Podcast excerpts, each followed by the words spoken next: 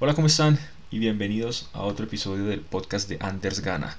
Mi nombre es Anders y el día de hoy tengo un invitado muy especial.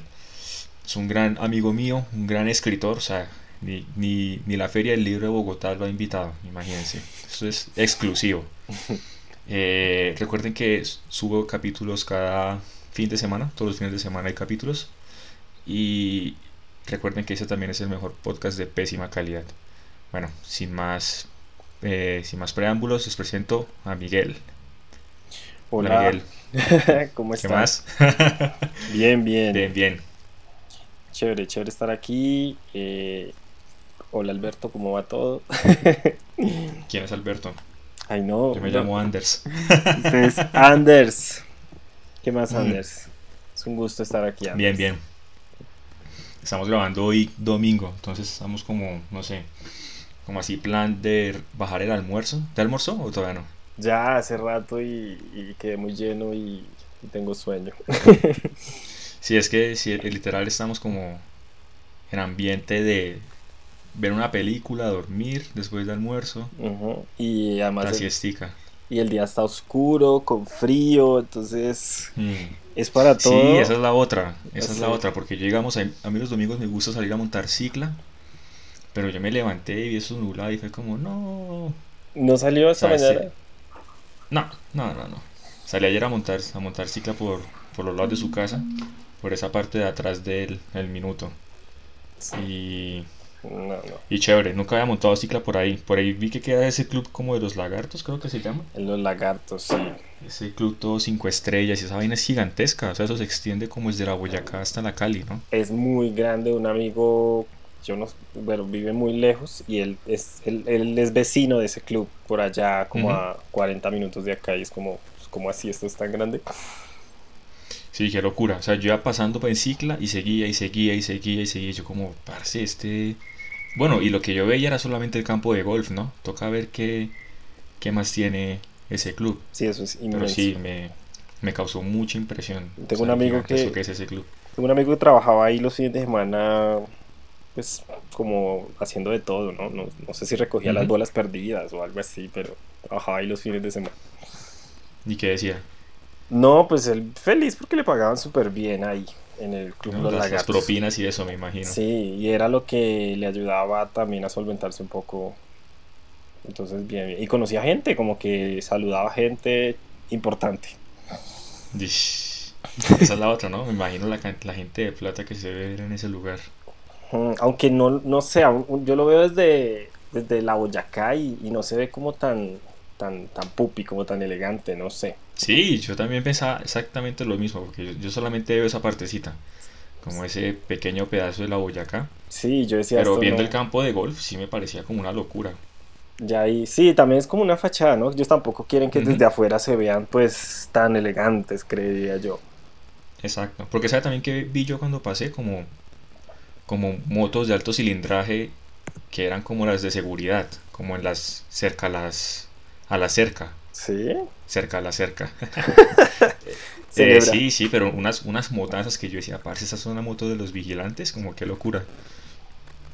estaban celebrando el, ¿qué? el triunfo de Biden. Ah, pues como era sábado, mínimo todos los los miembros salen a jugar ahí el, los fines de semana. Sí, sí, total. Biden.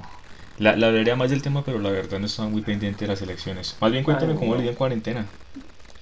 En cuarentena, mucho trabajo. Yo lo resumiría en eso, como en mucho trabajo. Mm. Eh, pues al inicio me parecía hasta chévere, como, ay, trabajar desde casa, Claro, desde la casa.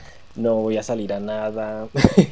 Pero ahora estoy como, porque aunque ya no estamos como en una cuarentena es- estricta, sí sigo trabajando desde casa y, y sí estoy un poco como agobiado. Ahorita último estoy como, como que no, no tengo ganas de nada, como que ni tengo ganas del trabajo. Entonces, pero bueno, son como temitas para... Casi que no termina trabajando más, ¿no? Sí, también, digamos que al inicio, ya ahora no, pero al inicio era como, ay, están desde casa, pues podemos salir a las 8 de la noche y no hay problema, ¿no? Pues porque ustedes están ahí mismo en la casa, Sí. pues era como el pensamiento del jefe.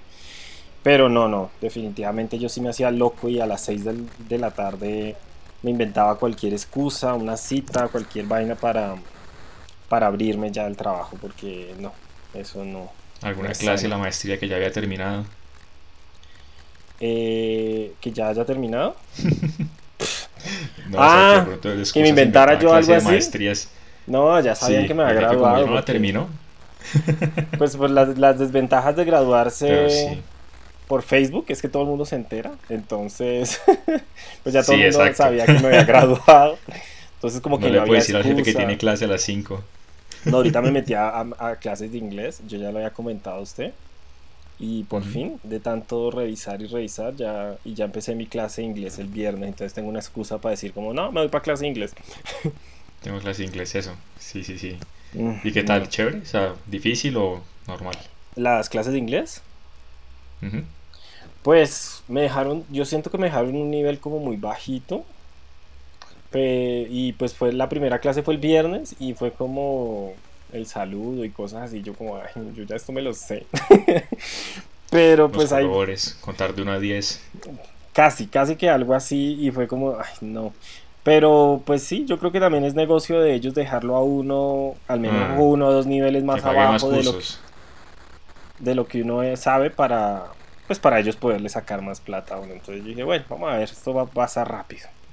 Pero bien, bien, Sí. entusiasmado con mis clases de inglés. ¿En qué, aquí, ¿Con qué instituto lo te está haciendo? Con el Colombo.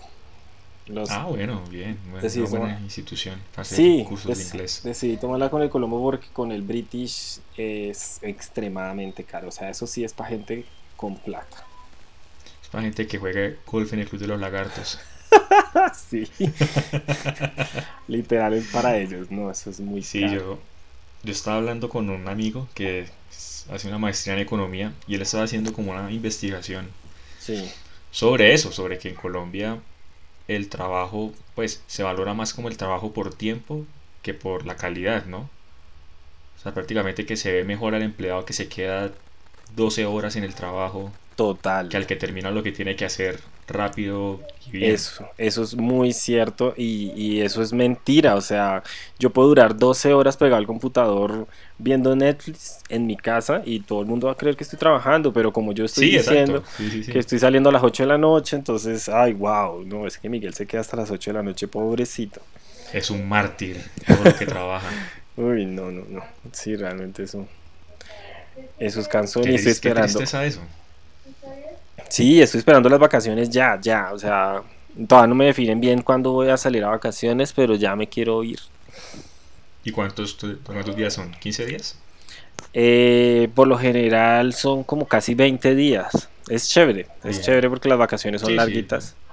Pero, pero sí, ya, ya estoy anhelando. Mm, Además uno se da cuenta que, no sé, pues en mi caso yo pienso que uno no necesita tantos días de vacaciones, ¿no? O sea, yo al mes, pues no al mes tampoco, pero 20 días por fuera yo me aburriría ya como...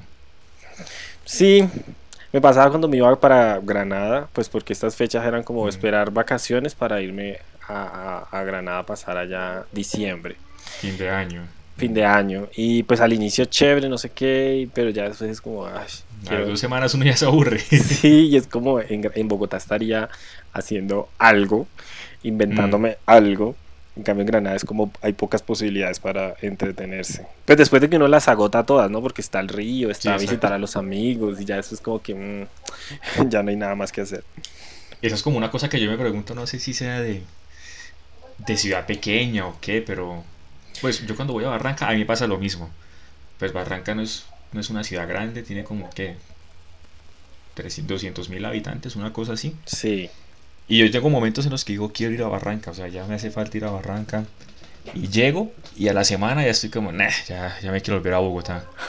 En Bogotá estaría, no sé, estaría en la Virgilio Barco, en cualquier lado, no sé, pero estaría haciendo otra cosa. Pero ya aquí en Barranca hice lo que tenía que hacer. sí. Y además que yo tampoco soy de saludar, o sea, yo no soy mucho de saludar como a, a mis amigos. Entonces como que no he hablado con ellos durante el año y llego allá como, buenas, aquí estoy yo. Y ya... Hola, no se olviden de mí. Sí, y ya llega un punto en el que da como pena, o sea, uno entre más viejo, como que ya hacer eso es como, ay no, Miguel, usted no lo saludó, ahorita voy a ir allá arrimado a visitarlo, a saludarlo ahí en son de que... Entonces, sí. Granada, ya sé, a Granada nunca he ido. ¿Qué tal es, pues, qué tal fue crecer en Granada? Pues bien, digamos que... eh, pues es que no, pues obviamente no tengo como, como, con qué compararlo, pero... Pero digamos que como es, es muy rural, porque por ejemplo, pues yo creo que cuando yo hablo de Barranca con mucha gente, mucha gente piensa que es como un caserío. Y es como no, o sea, Barranca pues tiene industria y un montón de cosas y tiene centros comerciales, tiene cines, tiene un montón de vainas. Obviamente No. como planes así tipo plan de río, de los fines de semana paseos de olla, pero Sí. es una ciudad es de concreto, o sea, es No, más entonces- ciudad que campo. No, entonces Granada no, no ha llegado allá todavía. Pues tampoco es campo. Obviamente está la zona rural, pero pues yo no crecí en la zona rural de Granada, sino en el pueblo. Pues no hay centro Sí. comercial. eh, hay un intento de cine que han como, como alguien que como que puso un negocio con una pantalla y alquila películas ahí para ver y todo eso, pero pues eso no es un cine como lo conocemos está acá en muy Bogotá. interesante. Sí, Pero o sea, ¿qué es? ¿Es un televisor muy grande o qué es como un proyector? Es como un Ah, proyector, sí, exacto, tipo videobeam y pues uno escoge la película o hacen más o menos como, como que sacan una programación y uno va y, Mm. y eso es como el intento de cine, de, sí, de cine. Entonces, eh, que, y, y, lo, y lo de ir al río tampoco era todo el tiempo. Eh, Lo de ir al río era como uno que otro fin de semana y si había carro en que ir, ¿no? Porque pues yo tampoco en... Sí, claro, eso no, no queda tres pasos. No, y la ida en bicicleta hasta el río, pues era de muerte lenta bajo ese rayo de sol. Que a veces era un buen plan con los amigos, irse al, al- al río en cicla, era Sí. bacano, era bacano porque pues era la quemada del siglo yendo hasta allá, porque eso era como un camino abierto ahí a- a- con el sol fuerte y pues bañarse y todo. Digamos que todo, eh, y escribo mucho sobre el río todavía, entonces me, me- me marcó Sí, mucho sí, el río, cierto. me gustó, me gustó.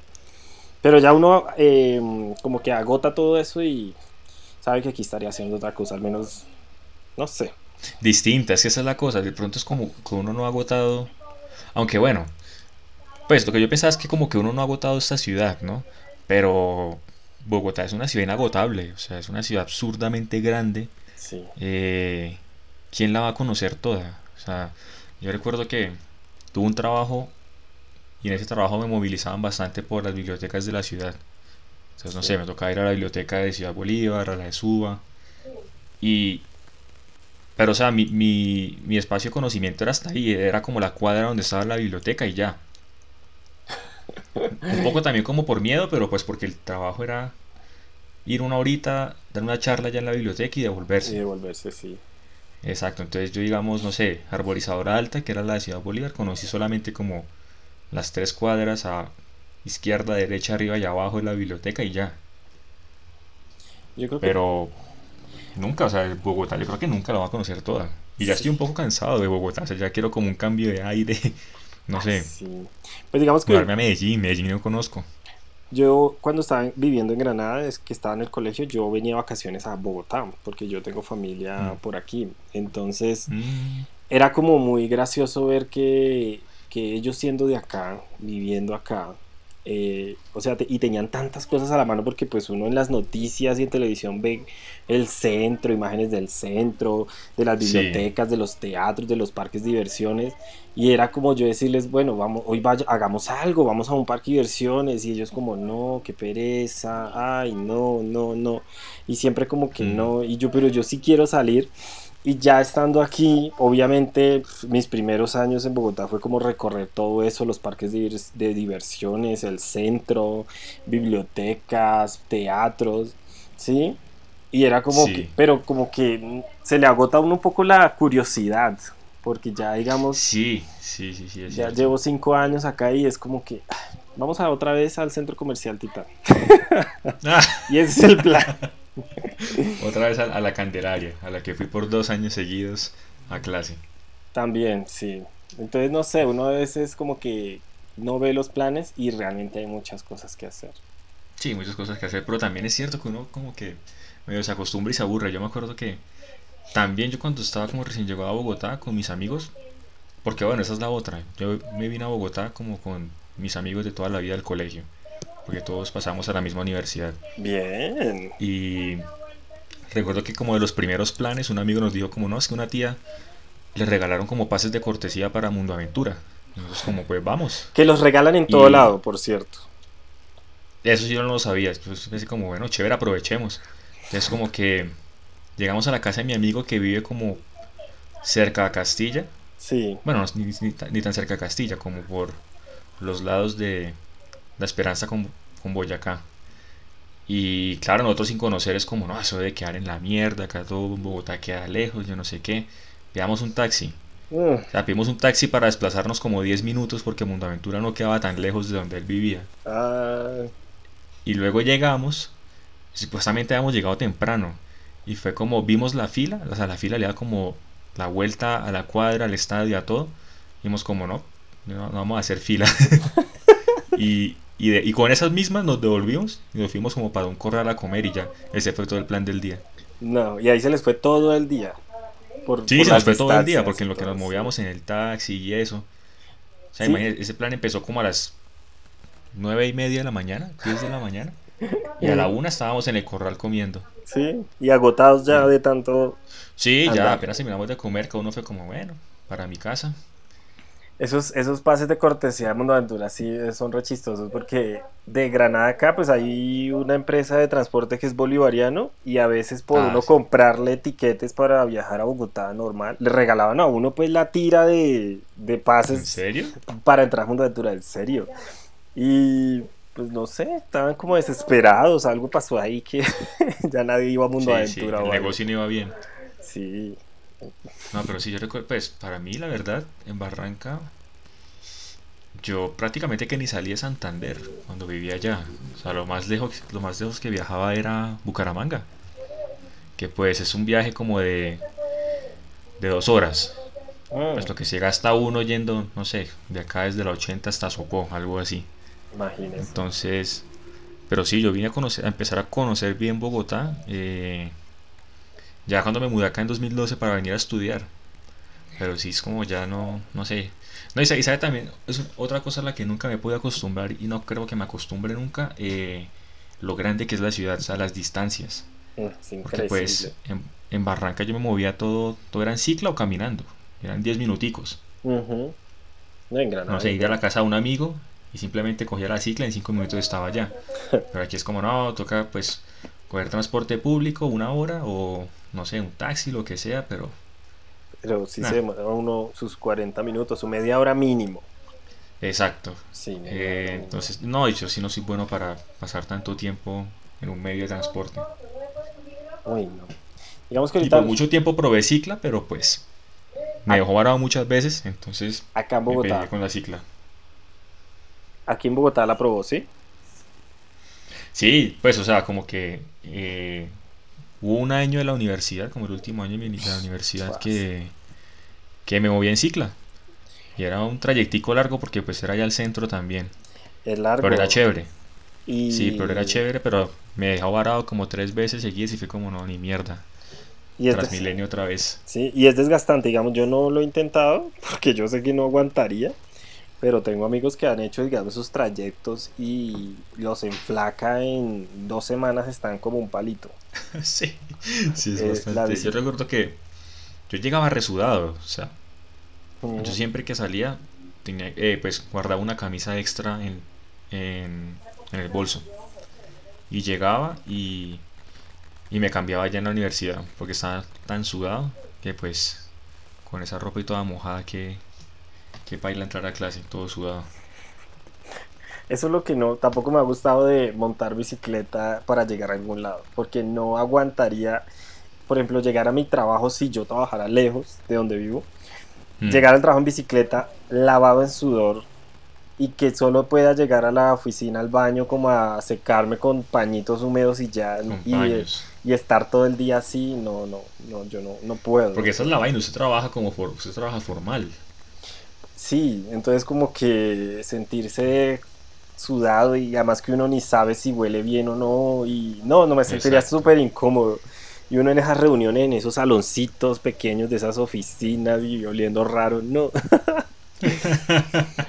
sí, porque o sea, yo iba en cicla, pero ¿por qué no? O sea, me vestía como universitario. El jean, una chaquetica y ya. Pero, Todo se aireaba más. Exacto, pero si también tuviera que ir como en traje o algo así, nada, yo creo que no, no, me movería en cicla acá en Bogotá. Pero pues es que esa es la vaina, yo siempre me movía en cicla, Barranca todo era en cicla, todo, todo, todo lo que hacía era en cicla. ¿Pero en Granada casi no montaba cicla o qué? Pues digamos que sí prefería moverme como a pie cuando iba como de visita, porque igual pues yo sé mm. que era caminando, era unos 20 minutos por mucho y pues lo, aprovechaba. La bicicleta la usaba como para como para ir al río o no sé, o para hacer como algún mandado rápido, ¿no? Como ir a tal lado y mm. traer algo y ya. Entonces, para eso era que usaba la bicicleta más que todo. Sí, el resto todo a pie. Sí, señor. Sí, porque digamos, pues, no sé, para mí la cicla fue como... Es que no sé cómo decirlo como el motor de juegos de infancia para mí, la cicla. Ah, bueno. Porque con los con la gente, con los pelados del barrio teníamos como pues entre comillas una pandilla. y simplemente era como que llegábamos del colegio y dábamos vueltas a la cuadra en cicla a ver qué encontrábamos.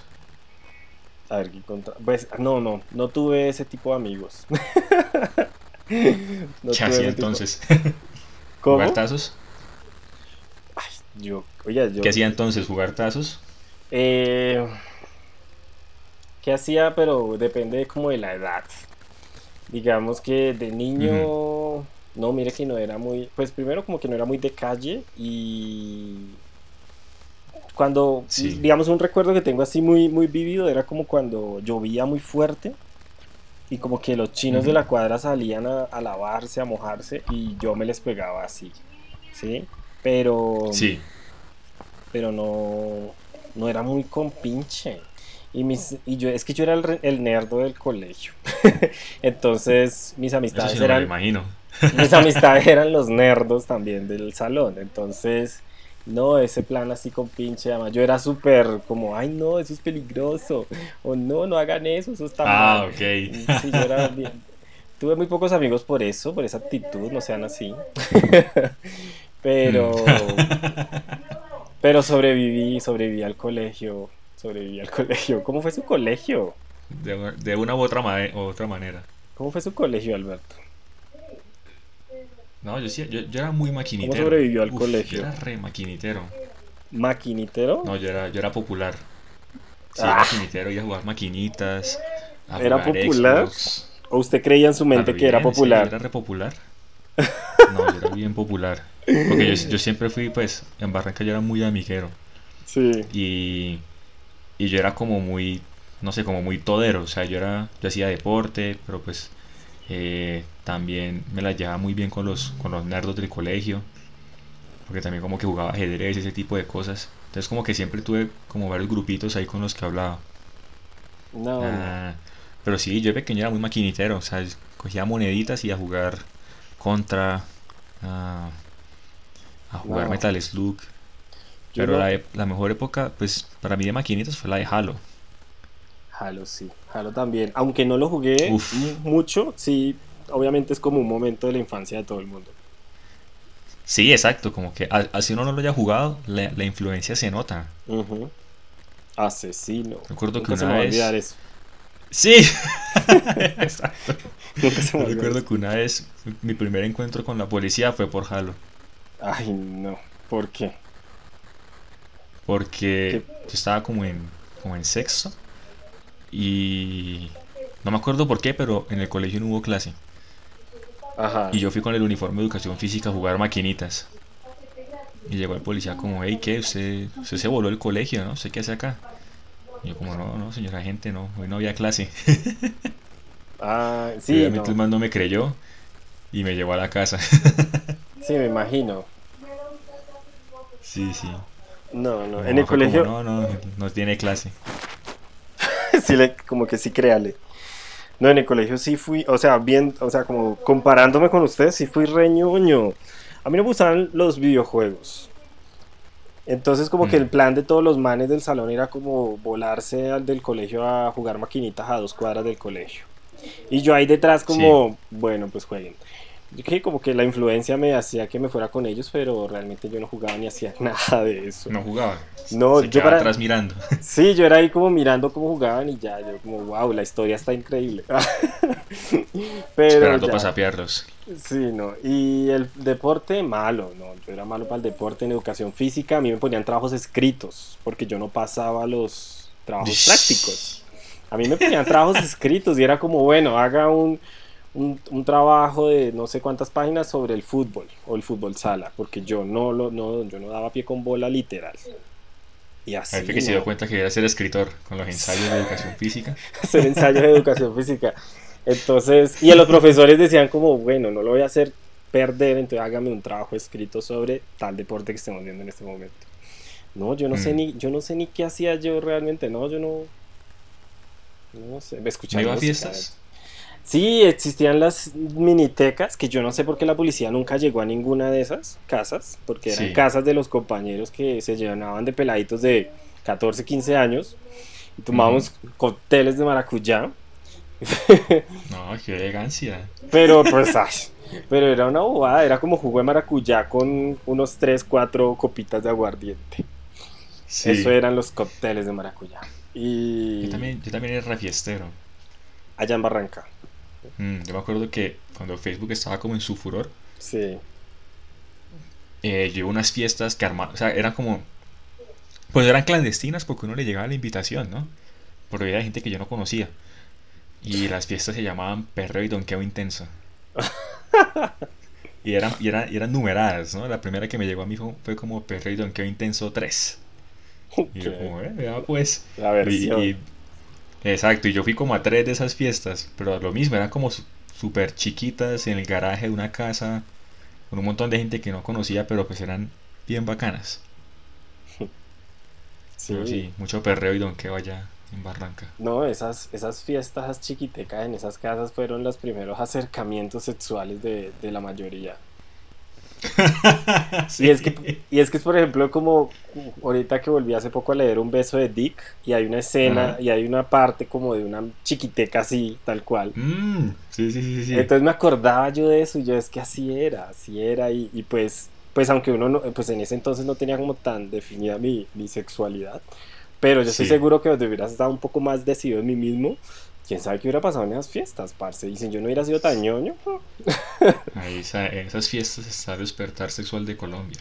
sí, sí, realmente sí, entonces, menos mal era Esas fiestas eran un parche. Sí. Sí. Y con el calor que hace, porque imagino que en Granada hace calor, ¿no? No, eso uno sale escurriendo la camiseta, Ah. o sea, uno Sí, sí. escurre la camiseta. Uno como que se arremanga un pedacito y le da vuelta y sale un chorro de, de sudor. Sí. Mm, Tal cual, en Barranca es la misma vaina con ese Sí. calor que hace por allá. eh, Venga, y entonces, ¿por qué, usted por qué decidió venirse a Bogotá? Pues como de todas las ciudades principales que hay acá para estudiar. mm, bueno, inicialmente era porque acá, acá tengo familia, entonces era como que, bueno, es el único lugar donde puedo llegar de una... Vivir. Exacto, para vivir y solo me, me, me concentro como en estudiar, ¿no? Porque pues si me iba Hmm. a otros lugares me iba a tocar buscar Trabajo. vivienda, eh, trabajo y bueno, entonces como que bueno, Bogotá era como la opción. Y ni siquiera en Villavicencio, que era como lo- la ciudad más cercana a mí, porque en Villavicencio yo sí no tenía a nadie, no tenía familia y pues en ese entonces tampoco tenía amigos como en Villavicencio. Y Sí. decidí llegar acá, entonces estudié un año aquí y pues, parce, siempre con la familia siempre hay algún tema. eh, Ah, sí. yo era menor de edad, yo todavía tenía 17 años, entonces, y el esposo de mi tía es abogado. Entonces, no, eso me ponía en problema por absolutamente todo. Y que si me llegaba a pasar algo a mí, que era culpa de ellos, porque yo todavía no era un menor de edad, y casi me hacen firmar un papel. y yo, Ay, no. o sea, yo tampoco era rebelde ni nada, pero ellos eran re paranoicos. Y me hicieron, casi me hacen firmar un papel donde los eximía de cualquier, pues, como Sí, obligación cualquier en, cosa. en caso de que yo sufriera algún percance. Hmm. Y pues ahí duré un año cumplí los 18, no, no alcancé ni a cumplir los 18 ahí, y me fui para Villavicencio porque en Villavicencio ya vivía un amigo mío muy cercano del colegio. Ahí en Villavicencio estuve dos años estudiando, continué la carrera. Y en la Universidad del Minuto. En la Universidad Minuto de Dios, en Villavicencio. Ya la continué, seguí estudiando porque pues ya no me aguantaba mi tía. Y mi tía no me aguantaba a mí. Pues nada, el otro mundo, ¿no? Yo no, o sea, yo... Pero chévere, ¿no? Porque pues no, no es que le haya tocado volver a empezar, sino que simplemente fue irse Ah, otra no. sede. Sí, exacto, me trasladé y ya. Ay, sí, porque... Ay, no. Empezar de nuevo no, no me parece como tan chévere. O en mi caso no lo era. Ya estuve dos años en. Villavicencio.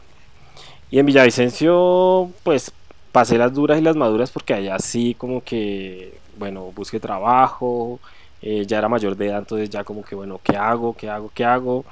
Y pues en Villavicencio también como que descubrí que realmente me gustaban los hombres, ¿sí? Tuve mi primera relación.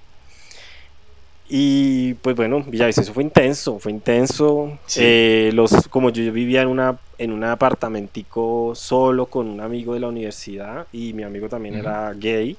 Entonces ambos con novios y pues llegaban todos los de la universidad y a tomar Ujú. aguardiente de caja de 5 mil pesos. Y eso era, eso era. Esos momentos fueron muy bacanos, pero uy, no, yo no los repetiría.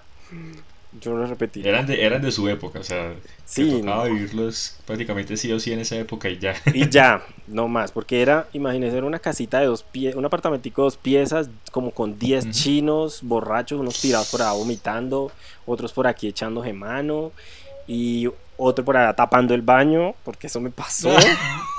Eh, otro comiéndose la comida del mes en la cocina, entonces Nunca eran, falta. al otro día como que no había ni huevos y era como, no, ¿qué pasó aquí? Entonces fue muy bacano, pero eso no lo repetiría. Eso, eso de la comida me- me- es que eso también le pasa a todo el mundo, ¿no? Yo recuerdo que una vez también estaba con unos amigos en el apartamento pues de un amigo Sí, y uno de ellos que no vivía ahí eh, estaba súper borracho y el man dijo que le había, de repente le había dado hambre. el man cogió papas fritas, esas congeladas, y se, se puso a hacer las papas fritas, pero el man ni siquiera había calentado el aceite. O sea, simplemente Ay, las sí. echó ahí, las echó en el aceite, y luego como a los 5 minutos las sacó y se las empezó a comer y todos quedamos como, parce, qué putas. O sea, O sea, ¿no las fritó? no, no las fritó, estaban congeladas, cubiertas de aceite. Sí. Pues congeladas tampoco, pero estaban frías, no estaban cocinadas. Estaba muy borracho. Sí, resto. Y pues me acuerdo y me da risa porque es como, o sea, siempre, o sea, nunca falta, nunca falta que en esas fiestas alguien sea como medio hambre y vaya para la nevera, No. así como si fuera la nevera propia. En Villavicencio nos salvó varias veces las panaderías 24 horas. Yo Mm, siempre donde viví en Villavicencio, cerca había una panadería que no cerraba nunca.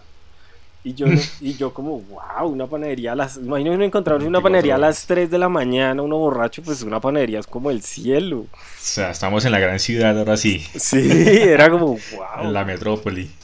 Y uno conseguir pan a, esa hora y jugos de maracuyá a las 3 de la mañana y todo Uf, eso. El Salvador. O sea, eso sí nos salvó muchas veces el, el tema de las panaderías 24 horas. Sí, restos, sí es muy Salvador, porque pues, ¿qué se va a poner uno a cocinar borracho? O sea, no simplemente Uy, pide no. comida y ya. No, no, no, no. Y es que cuando es fiesta de amigos borrachos, o sea, es como hago, hago una libra de arroz y ya ellos se llenan la panza con eso, o sea, como que cualquier Mm. cosa. No, no, no. Ni lo cocine, eso crudo se lo comen y les llena y les cae bien. Sí, sí, eso comían cualquier cosa. Y entonces luego cuando volvió a Bogotá, cuando terminó la carrera, ¿se la terminó allá Ah, o no. terminó acá? No, en Villavicencio duré dos años y bueno, pues eh, estaba como en, en mi primera relación y mi novio me dijo, como, ah, mi, novio ya había terminado el pregrado y me dijo, vámonos a, Ujú. Bo- a Bogotá, usted termi- continúa su pregrado y lo termina en Bogotá y yo voy a estudiar una maestría en Bogotá. Yo al inicio le dije como, no, no, no, no, o sea, no, ya estoy aquí, ya ha pasado un montón de cosas, otro cambio así de brusco, no, no. Y no, insistió, Sí. insistió hasta que yo dije, bueno, camine pues para Bogotá.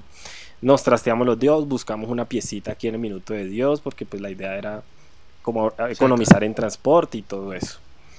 Y bueno, yo empecé a estudiar, eh, pasé mi hoja de vida a la universidad, me salió trabajo al mes y él nada. no conseguía trabajo Mm. y pues sin trabajo no podía iniciar la maestría que él quería hacer. Y nada, y yo pues era el que continuaba como con los gastos, yo seguía con estudiando y trabajando y él nada y nada y nada y ya digamos que teníamos una tarjeta de crédito que ya estaba pero a tope. A tope. Eh, entonces hubo un momento como de desespero como mi, de mi parte y yo le dije a él como no más, no más, o sea, ya estoy cansado, ¿verdad? no me alcanza para nada, no tengo ni para un par de medias y eh, pues no, no más. Entonces le dije como, como váyase y, y listo. Fue una ruptura muy dramática, sea, realmente Me el man, el man me odia todavía, o sea, me odia con todas sus fuerzas. Y con todos los amigos de Villavicencio, él habló mal de mí. habló mal de mí. Quedó vetado. Sí, y no, y lo más chistoso es que hubo uno que le dijo así de frente, como, oiga, parce, supérelo, ya, ya no queremos saber nada más de lo que pasó, no queremos saber nada más de Miguel ni de usted, o sea, ya, supérelo. Y el man lo Sí. cogió entre ojos y lo odió también, y yo como que, ay, infantil. Nah, ya perdió. Pero mm, en Bogotá me ha ido muy bien, o sea, después de todo eso, realmente muy agradecido de estar en Bogotá, de, pues, de conocer un montón de gente, inicié la Mm. ¿Me maestría. conoció a mí? Eh, Lo conoció usted, y que somos casi vecinos. Sí. Y que tiene el privilegio de estar en este podcast el día de hoy. Cuando esto se monetice, voy a decir eso. Sí, cuando, compar cuando compartan sus, en sus redes sociales, como "Ah, tuve el privilegio de, estar en el podcast de Anders. No, pero quería decir, eh, y bueno, luego fue la, la maestría, ¿no? Maestría en escritura creativa, el Caricuervo. Que fue donde nos conocimos. Sí, Ahí. ¿de dónde salió como la cuestión de la escritura? Eh, empezó en Villavicencio y fue por y fue por este primer novio que tuve. Él, él antes de Mm. ser novios, él eh, creó un, un taller de escritura en la universidad y pues, Ah, pues. me motivé y asistí y ahí fue donde nos conocimos. Y él era el que lo lideraba, ¿no? Él era el que generaba los ejercicios de escritura, él era el que Mm. como que bueno, que leímos hoy, no sé qué, bueno, él era el que moder- moderaba todo el, todo el taller. Surgió de ahí, eh, ya estando aquí, pues ya tenía como algunos cuenticos, ya tenía varias cosas, varias lecturas hechas, mm, y dije, no, yo quiero hacerle, vamos a arriesgarnos.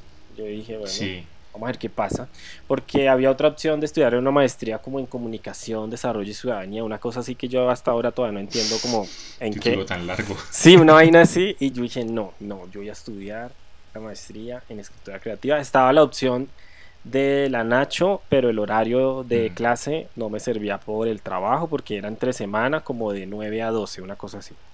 Sí, O sea, ese día. horario, ese horario ridículo de allá. Y está el de la central, pero algo no me llamaba, algo no me atraía del todo de, de ese programa de la central. Y Mm. ya como que había, creo que había ido como a averiguar y todo, cuando, boom, sale por primera Caricuervo. vez el programa de escritura creativa del Instituto Caricuervo. Yo dije, este es. Además ¿Sabes qué que, es lo chistoso? sí, Yo, yo, yo estaba convencido de que nosotros no éramos la primera cohorte. O sea, yo pensaba que esta maestría ya tenía sus, sus décadas. no, Porque pues el Caricuervo con todo lo que todo lo que trabaja en el campo del español, de las lenguas indígenas, yo estaba convencido como. "Ah, eso es como lógico que tengan años. una maestría en escritura creativa, sí, exacto. Y literalmente era como al año, Sí. como, sí, como el principio de tercer semestre que éramos la primera cohorte. Ay, no le creo. Mm, ¿En serio? No, eso es no, eso es no tener un poquito de interés en investigar ahí como. No, yo sí sabía que era nuevo porque Álvarez y Gloria hicieron el lanzamiento en un en vivo por Facebook y yo estaba ahí todo pendiente en el trabajo mientras lo veía y todo. Todo ñoño. Sí, reñoño porque yo quedé enganchado. Además porque uno de los profesores era Giuseppe Caputo y era uno y era uno de los autores que yo ya había leído antes de saber quién era él. Yo ya había leído Un Mundo. Huérfano y yo quedé matado con Un Mundo Huérfano y yo no podía creer de que Un Mundo Huérfano fuera pues como de un autor colombiano. Y después cuando lo vi ahí Mm. yo dije, no, este es, este es, este es. Entonces, No, y, más, y más con la posibilidad de va a ser profe mío, o sea, sí o sí. Exacto. Que al inicio fue como, ay, chango, yo entré como para que Giuseppe me dé clase y ¿por qué no me ha dado clase? ¿No? Que, por- Ah, que fue que a los dos primeros semestres no, él no pudo como, como estar y yo, maldita sea, ¿por qué no me ha dado sí, clase? estaba- Necesito que me dé clase. fuera del país, ¿no? Sí, estaban otros asuntos, entonces yo decía como, no, yo entré porque también quiero que él me dé clase y, y que ha pasado aquí me siento estafado. Pero no, no, muy bacana la experiencia y no, no me arrepiento de nada. Sí, sí, eso sí, yo tampoco me arrepiento absolutamente de nada, estuvo increíble. Oh. Además que la cantidad de gente que, que conocimos, bueno, pues varía en todos los aspectos, ¿no? Como tanto como personas, pero también como, como escritores. Sí, No de, sé. de muchos campos eh, pues laborales. Una ¿no? gran Del saber. poeta, un gran poeta, unos narradores. Usted que es como el narrador breve, el único narrador breve que tenemos en toda la maestría. Pues vamos a ver, eso lo, lo va a decir el tiempo. A ver qué, qué surge, a ver qué, qué No, pasa. que, se, que se vayan agendando ya para la conversación en la Firbo, porque pues Esa conversación Pues sí, no. va a estar incómoda. si, si, no- si no lo, si no conocen a Miguel ya, o sea, eh, salgan de esa piedra. con esos Porque- temas, sí. Pero sí, sí, ¿no? Que, y pues, sí, esa fue una experiencia bastante, bastante, bastante, pues no sé, como fructífera. Creo que Sí. es como la palabra medio, medio ñoña, por Y- así decirlo. Y digamos que obviamente la maestría me, me, me ayuda en muchos aspectos también, porque digamos, obviamente yo me siento cómodo con mi sexualidad y todo, Mm. pero digamos que la maestría fue un lugar muy diferente como a mi habitación, a mi casa, en donde yo podía hablar de los de mis temas que predilectos, eh, podía como eh, no sé, recochar con mis compañeros. So- sí, como que no ahí era un Siempre un espacio completo. Sí, fue un espacio seguro para mí y eso me parecía a mí increíble, o sea, como que ni en el trabajo me sentías como tan porque en el trabajo pues uno es como el trabajo y ya. Y en otros lados es como como que uno siempre tiene un lado que mostrar en ciertos aspectos, en ciertos lugares. Sí, Pero en la maestría Sí, era sí. como que ahí está Miguel completo, ahí está. Y eso a mí me, me encantaba, me encantaba asistir a esas clases por eso. Uf, sí, sí, eso sí es verdad. Yo, creo- yo creo que también, pues, yo sí falté a clases, habré faltado como a tres en todos esos dos años de maestría. Ah, bueno, bueno, hasta las últimas del sábado, que fueron como, como un desastre, ¿se acuerdan? Las últimas del sábado. O sea, el último sábado que era con Giuseppe, de hecho, que hubo como, como mucha, muchas fallas. Sí, Pero es que si no, ya, ya tres sábados seguidos, o sea, pues tres semestres seguidos yendo los sábados en las mañanas, uy, no, ya. O sea, los primeros dos se aguantaron, bien. Pero ya el último sí era como, no, o sea, pero no entendía yo la, la flojera de la gente, o sea, porque tampoco era pues clase de 7 de la mañana, o sea, era clase de las 9 de la mañana. y sí, eran los sábados, pero, ay, no sé, no, a mí no me parecía tan traumático. a mí un poquito, o sea, a pues, no siempre, pero sí había, sí viernes que yo decía como, uy, no, parece, no quiero, no quiero ir a clase de mañana. No, no. A mí la que me dan pereza era como las de entre semana, tarde, noche. Esas sí eran canzones.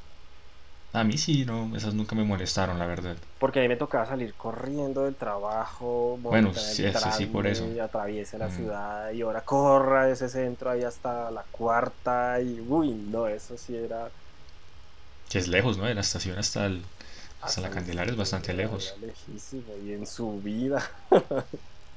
Bueno, y no, y ya se acabó la maestría, ahora que, ahora que sigue, ¿no? Creo que es como la, la pregunta que siempre queda después de, de terminar un ciclo así. Que yo creo que muchos quedamos como despechados como después de, de que se acabó la maestría, ¿no? O sea, como que Mm, dos años se pasaron volando. se Pues pasaron muy no. rápido. Yo sí dije como, bueno, yo entré porque obviamente que eh, necesitaba rodearme de gente que, que, su- que tuviera experiencia en el campo de la escritura, que mm, pues aprender nociones, conceptos, bueno, todo un montón de cosas que van alrededor de la escritura. Y yo decía, bueno, no, ahora sí vamos a, a echarnos al ruedo que, Mm, que algo debe pasar, algo, algo debe pasar y si a la primera no sale, saldrá la segunda y bueno, y así en algún momento tendrá que salir hasta que salga un producto bueno. Entonces ahora estoy pues escribiendo, escribiendo, vamos a ver, vamos a ver en qué, en qué evoluciona lo que estoy escribiendo, eh, aprovechando los espacios libres para, para hacerlo Mm, esa es la otra. porque pues todavía no, no hasta que no, no sé en qué momento uno podrá dedicarse como a solo a escribir, exacto, pero Mm. bueno, a eso hay que tenerle paciencia y, y seguir estudiando, realmente sí, sí quiero seguir estudiando. ¿Y usted qué planes tiene? Sí, no, lo mismo. Yo también esperaba, era más que todo como, pues no, no encontrar como la esencia de mi escritura, porque pues yo creo que uno siempre sigue como evolucionando y eso va cambiando. pero sí como tratar de, de encontrar los caminos que para mí son más entretenidos de recorrer literariamente. Entonces, pues sí, sí, estoy también exactamente en lo mismo. Soy, yo, yo, yo sí me puse como un ritmo un poco más esclavista de, de escritura. O sea, estoy escribiendo literal todos los días y espero terminar el manuscrito este año. O sea, en diciembre, que es en medio mes, en mes y medio. Sí, ya. Y pues eh, caí en cuenta que mi escritura es una escritura de largo aliento. O sea, yo escribo para largo. Y ahorita llevo que como 160 páginas de mi manuscrito y no voy como ni por la mitad. Pero pues... Sí, pues pero pues eh, escribiendo todos los días la verdad que me rinde bastante. Yo creo que sí. Y pues lo mismo, ¿no? Aprovechar como todas las herramientas que nos dieron ahí en la maestría para ver en dónde pega la bola. Sí, algo, algo tendrá que pasar ahí y estar muy pendiente como todo el movimiento literario, ¿no? Ahorita mm. estamos en pleno auge de ferias del libro, ahorita está la feria del libro de Paipa. De Paipa. Acaba, creo que acaba de terminar la feria del libro de Barranquilla. Entonces, pues estar ahí. En Pasto, en Ipiales, ¿no? Como en Pasto también creo que hay sí. ahorita una. Entonces, pues digamos que... Es muy loco, ¿no? Porque la literatura también, pues, eh, en es, es, este campo en el que estamos nosotros también es como saberse mover bien socialmente. Sí, sí. Sí, uno y nosotros también tenemos nuestro nicho. Sí, como que uno sí necesita, pues, de sus demás compañeros, ¿no? De los demás escritores. Mm. Pues vamos a ver, creo que todavía estamos muy pollos, pero vamos a ir descubriendo eso en el camino. Sí, yo la verdad ahorita mi objetivo es simplemente terminar el manuscrito, o sea, ni siquiera me afanan las cuestiones extra como de publicación y eso, solamente quiero terminarlo porque pues, no sé, estoy como muy encarretado con lo que estoy escribiendo y, y si quiero verlo listo. sí, es que ver el producto terminado es como, como un respiro y... Y son muchas decisiones, las porque su, merced ya sabe que en su cabeza no va ni por la mitad, ¿no? Mm. Y yo, y yo en, lo que llevo de, lo, de mi manuscrito es como, como qué otras decisiones va a tomar este protagonista, ¿no? Porque si sigo escribiendo, este protagonista va a seguir tomando otras decisiones, va a seguir pasando otras cosas. Y eso se me hace muy bacano. Se hace muy bacano como del proceso de escritura, como tampoco tener el control total de lo que uno va a escribir, porque no me parece, o bueno, yo no soy de esas personas que saben su cabeza por dónde va a empezar, que sigue mm. y cómo se va a acabar, no. No, y no me parecería interesante. que la literatura vaya, usted la sigue. Sí, exacto, y, yo más o menos sé por qué caminitos va, pero yo sé que si coge otro lado, pues hagámosle. Por ahí me voy también. Mm. Sí, no ser como tan, pues no limitar el texto, prácticamente. Sí, no, no. No me parece tan, tan chévere. bueno, eh, listo Miguel. Eso fue el podcast de hoy. Vamos a revisar a ver si nos llegó algún correo de los oyentes. Recuerden que pueden escribir a el podcast de anders.gmail.com cualquier duda, reclamo, queja, sugerencia, insulto eh, por ahí. Y no, no ha llegado nada al correo. Bueno, Miguel, eh, ¿algo con lo que quiera cerrar? Eh, que escuchen el podcast de Ander, que lo compartan. Mm. Y no, que nos escriban, porque no hemos tenido correos todavía. sí, no, ni un solo correo. A pesar de que es como el primer capítulo, pero bueno, no importa. como, ¿por qué no tenemos correos? Qué raro. bueno, eh, eso es todo. Eh, mi nombre es Anders Gana y nos vemos el siguiente fin de semana.